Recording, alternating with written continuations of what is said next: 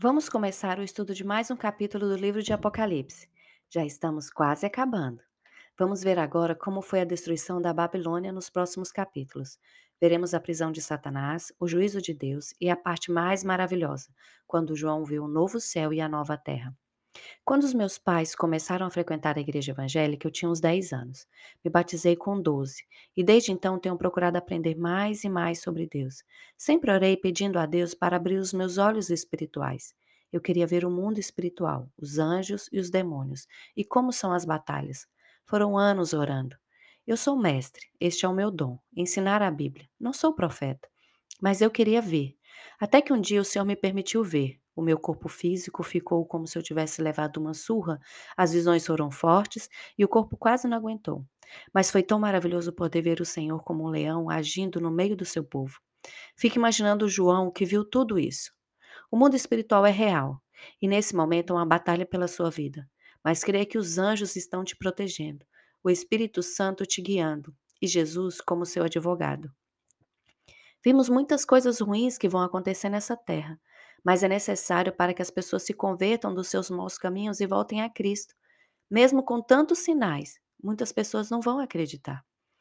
No capítulo 18 que vamos estudar, vamos ver como foi a destruição da Babilônia nesse capítulo. Ela aparece com seu governo econômico arruinado. É importante ter em mente que aqui a Babilônia não é a cidade localizada junto ao rio Eufrates, e Roma não é a capital do Império Romano. Essas duas figuras são utilizadas para fazer referência a um sistema de governo mundial dominado pelo diabo. Deus tem dois motivos para querer que as suas que as pessoas saiam dessa cidade. A cidade será destruída e ele quer salvar os seus. A cidade é satânica e ele não quer que eles se contaminem. O chamado do Senhor para o seu povo sempre foi: retirai-vos, pois salvação significa separados do mundo para o Senhor. O mundo glorifica a si mesmo. Os cristãos procuram glorificar a Deus. O mundo vive para as delícias do pecado e o cristão para os prazeres de Cristo. Há dois grupos que lamentam a queda da Babilônia: os reis e os mercadores da terra. Eles se prostituíram com a Babilônia ao rejeitar a Deus, o verdadeiro, para seguir ídolos e especialmente o dinheiro. Eles venderam a alma em troca de riquezas. Agora chega o fim da vida de luxo. Por que os mercadores e os reis prantearam? Porque acabou o comércio deles.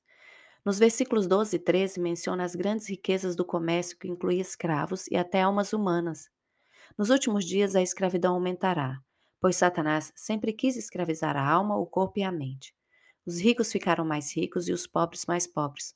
O luxo e a necessidade serão e serão destruídos quando Deus jogar a terra. A indústria naval falirá com a destruição dos navios. As pessoas mundanas dependem desse sistema econômico para cuidar delas, protegê-las e satisfazê-las, mas no fim não disporão dela. Temos visto muitas pessoas hoje sendo escravizadas pela internet.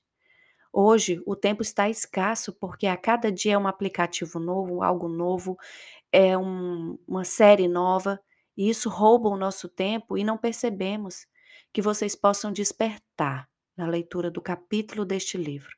Despertar, conseguir organizar o seu tempo, colocar as prioridades em ordem, colocar o que é mais importante primeiro.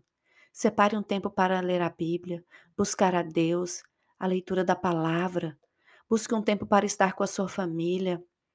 Tenha o controle. Eu li um livro muito interessante há um tempo atrás e esse livro dizia: aprenda a dizer não. Diga não para algumas coisas. Diga não para aquele momento na TV, em vez de ficar com a sua família. Aprenda a dizer não para as coisas desse mundo e busque as coisas que vêm do alto e do Senhor. Vou ficando por aqui. Espero vocês amanhã para juntos estudarmos o capítulo 19.